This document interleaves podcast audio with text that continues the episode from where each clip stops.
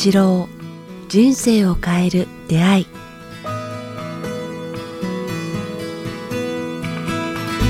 いつも番組を聞いていただきえーありがとうございます。えーこのポッドキャスト「人生を変える出会い」ではえー番組のえー継続のためにえーサポーター制度をえー始めました。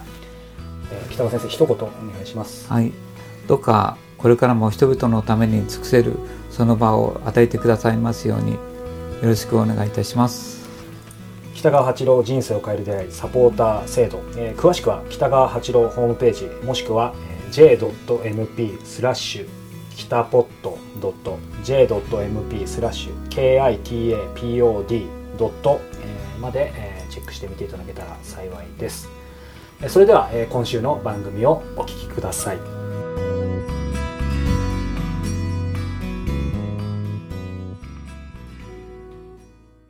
こんにちは早川洋平です。北川八郎人生を変える出会い。北川先生今日もよろしくお願いします。よろしくお願いします。さあこれ流れる頃12月前後だと思いますけどもきっと寒くなってきてるんですかね。はあ、12月途中の12月はどんな冬なんでしょうね。先生これごめんなさいリスナーの皆さんももう最近僕忘れっぽくなってて何回も聞いてる質問だったらあの怒らないで聞いていただきたいんですけど先生好きな季節？なんか全部の季節好きって答えそうですけどそれはなしで。あ、いや全部の季節好きじゃないであ本当です。どの季節が好きですか？す。やっぱり初夏が好きですね。初夏。はい。あ春っていうかなと思ったんですけど初夏ですか？あ初夏ですね。ななぜでしょう？次に夏を感じさせる4月5月まあ晩春。はい。あ春の終わりから初夏っていうのがすごく半袖に移るっていう時のあれが、みあの身を軽くする風の匂いがする時が好きですね。花が変わったり蝶々が飛んできたりなんかあ、そうなんだ、え生き物がワンワンこう騒ぎ始める時が。それはなぜって聞いたら左脳的な質問なんであれですけどななんかその感じが好きなんですね。やっぱこう生命力が躍動すし始めるから、自分もその波に乗りたいというかね他の、あのなんか若葉がバンバン出てくる時期とか。そして生まれたのもね7月ですから。4月はもうねもうあのあーなんか緑が濃濃すぎるってもう7月っていうのはもうわあもう秋になるわと思ってしまうから。そうなんですね。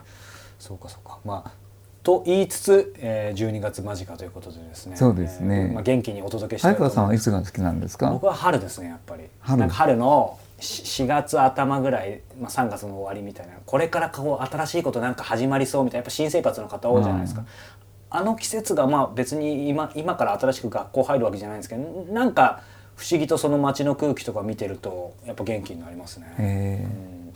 僕はこれから夏が始まるぞわーっていう時が好きであやっぱ人によってちょっと違うんですね。まあ冬の切ない感じもちょっと好きなんですけど。ああ冬の切ないよね、はい。でももう年取ってくるとあの寒さが苦手なんだけどさあそんなあの寒さが近づいてくる時期ですが、えー今日はですね運運の川。ああそうですね。これこの番組初期で確かお届けしたと思うんですけどもねまた違った角度からってこともあると思いますけど。そうですね、はい。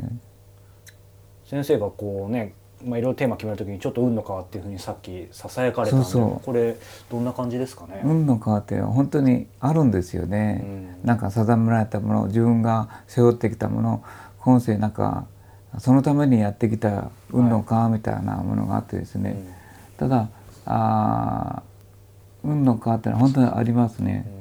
で一番はもう一番大切なことは、はい。あ人生の運の川っていうのは、まあ、あのこのことをしとかないといけないと思うんですね。こうあらゆる根底に流れている問題はこう、はい。解決できるって言いますかね。良き解決できる、この人生でですね、はい。絶対悪くならないし愛を持って積極的に誠実にえー対処すると運の川は必ずこう流れ始めるっていうかね、っていうのがあるんですよ。根本にね、はい。だから運の川っていうのがあってとにかく運の川っていうのは美しくて良きな流れ方を必ずするんだっていうのがまずまず思ってほしいと思うんですね。はい。ところがやっぱ人生にはいろいろな運の川があって運の川は絶対まっすぐじゃないんですよ。まっすぐじゃないしこそれでもぐにゃぐにゃも曲がってないんですよ。うん、曲がってないけどまっすぐでもない。うん、で時々直角で曲がってるんですよ。直角直角直角っていう。それは意外ですね。うん、だからそのことを知っとかないけどだから順調な時にだから危ないんですよ。ガーッと運が流れて「おお順調順調順調」で言ったら突然そこでいきなり。直角に曲がってるんですよ。はい。だからそこまでそこに気づかずにおごりとなんか他人のあーなんか痛めることとお金のなんかこうなんか遊ぶことやから人を傷つけることをやってしまうとこう知らず知らずのうちにこう運の川のゴミが溜まってるんですね。でもい緩やかに流れた時はまだそれは流れていくんですけど直角の時には詰まってくるんですよ。それがおごりなんですよね。うんまたは物欲強欲っていう運の川のゴミみたいなのがあるん。ですよ。その直角に入っちゃった時はどうしたらいいん。でしょうねそれが難しいん。ですよ。それを掃除せないけないん。ですよ。そうですよねうん、それを掃除するっていうのはだからそれは大事人のために何か祈るうん。だから感謝するだから人を助けていくで謝っていくまあ祈りを捧げてきちん。とああん。た善意を持って対処するっていうかね善意と誠実さとそれから愛情を持ってこうなんか対処しているしていくっていう。そそれが運の川のゴミ拾いそうそう。だからそこで相手を傷つけたり相手をなじったり原因はお前にあるとかあいつが悪いとか言ってたら運の川ますます溜まってしまう。流れが止まってしまうんですよ。その直角のまま本流に戻れなくなっちゃう。そこで溢れてしまうから破産してしまうみたいな。うん。だからそこを取るのはなんかあ謝ることや誠実にこう利益をやることや部下のためにもちゃんと生きることや、あいここいあ傷つけた人にもちゃんと謝ってお返しをする、とにかくあの独り占めしない。だからあの豪華に生きない、ね、まあやり方は今からやっていく。それはねどうし、はい。あのどうしたらいいかって言ったらね第一は周りに恩返しをするっていうことだよね。うん。恩返し。うん、何かの形で恩返しす。る。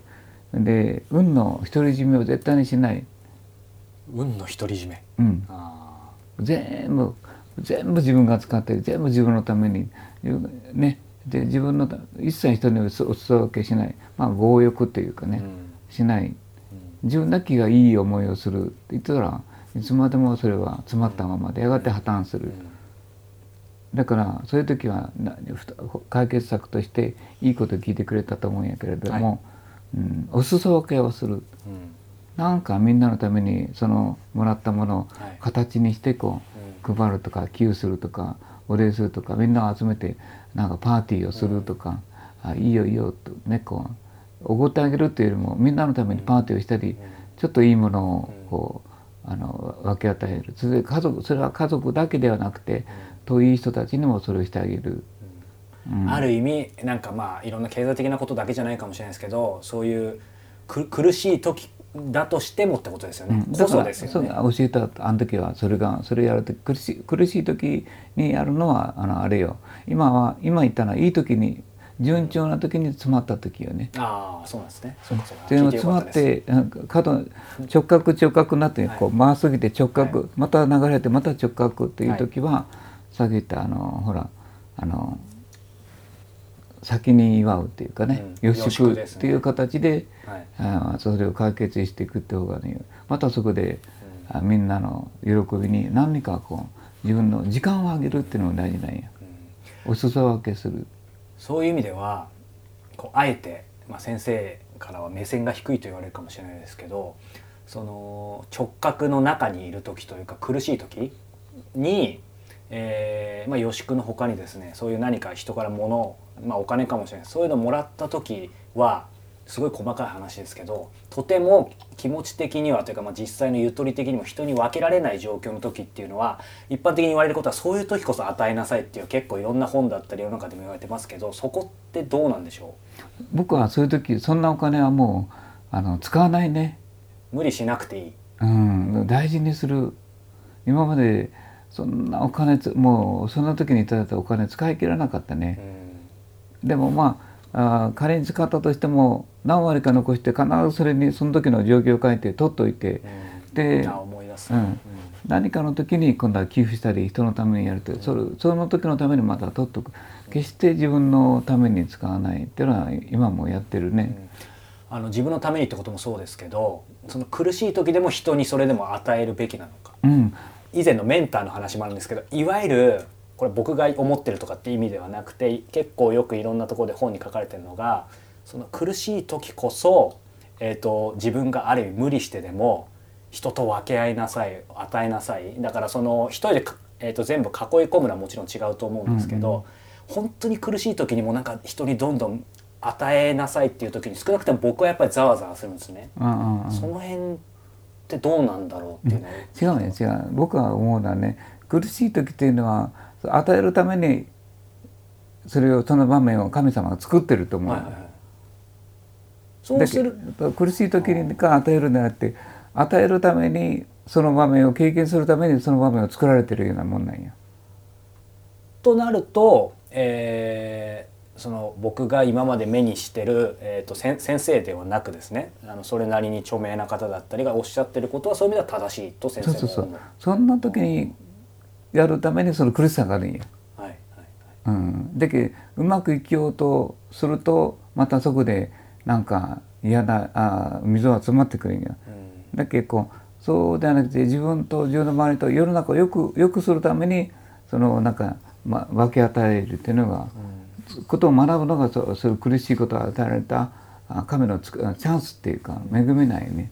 ああやっぱり伺えてよかったですそこのところをこうリアルで本当にお話しされる人ってあんまりいないので、だからわざわざ苦しい場面を作ってくれてるって思ったらいいんやうん。そういう、まあ、逆にそれが分かってればうんうん、そこから進めそうですよね。これはあ少しみんなに分けなさいって言ってるんだなっていう分かるよ。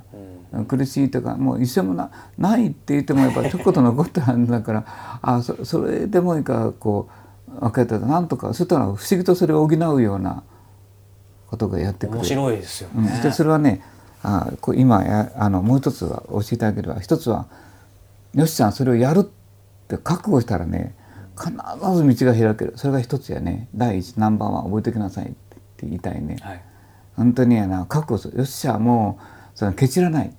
とにかくやろうっていうかね。まあここで逃げ出さないであややってみようって。腹をくくると道が開ける。うん。そしてもう一つはねそれをやってるとなかなかこう解決が見なかったりなんたりするんよ。でもこのことを覚えておいてほしいのは救いは少し遅れてやってくるんよ見事時に、間差があるってことですね。うん、季節と一緒うん冬至だからその日が一番ね夏至だから冬至だからその日が一番頂点じゃなくてちょっと遅れてやってくるんよ。そしてちょっと遅れて言ってね100万欲しいところやったら95万もないみたいなちょっとすギリギリなんよ。あんたの少しはあんたの自分の身を削りなさいみたいな感じでね一つはちょっと遅れてくる。それから一つはちょっと少ない。でそこはあ自分の身を削って穴を埋めさなきゃいけないよ。うん。そこですそね。してそこでそれが解決したした時には運のお裾分けをするんよ。絶対運の。そこでですね。うん。独り占めに3番目はあ4番目は独り占めしな、はい。しししてはいけんよっていう、じゃあそうするはい。そうすると今のゴミが流れるんよバーッと直角のゴミが流れ始める。でまた垂直に行ってしまう。ねまたそこで起こってしまうんよ須村先生冒頭でおっしゃったように僕らは常にその運の川にだからいるってことですね。あもう主流か直角かわかんないけど。うんうんうん。全容のね、運の川あるということを知ってる人と知らない人は、はい。全然生き方が違ってくるわ。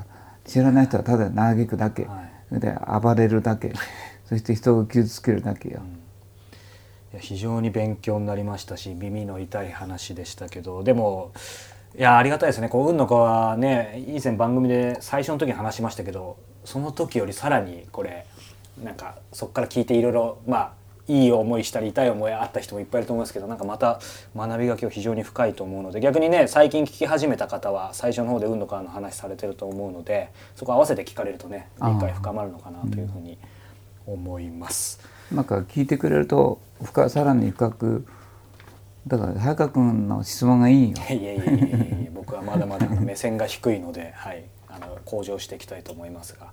さあ、えーこの番組では皆様からのご質問ご感想を募集しております、えー詳しくは、えー北川先生ホームページもしくは北川アットマークキクタス .jp まで、えーお寄せください。さあそして、えーもうすぐ年がえー変わりますがいよいよオリンピックの年ですね。2020年北川八郎先生、えーカレンダー今度は旅立ちというテーマでですね、えー先生の写真と言葉、えーを、えー月替わりで、えー楽しめるカレンダーが、えーリリースされていますので、えーこちらも、えー先生のホームページに詳細ありますのでチェックしてみてください。えー先生今月もありがとうございました。今月というかえーと本当に12月もよろしくお願いしますですね。あ良き、はいえーね日であります祈ります。そしてリスナーの皆様サポーターの皆様、えーありがとうございました。引き続きよろしくお願いいたします。ありがとうございます。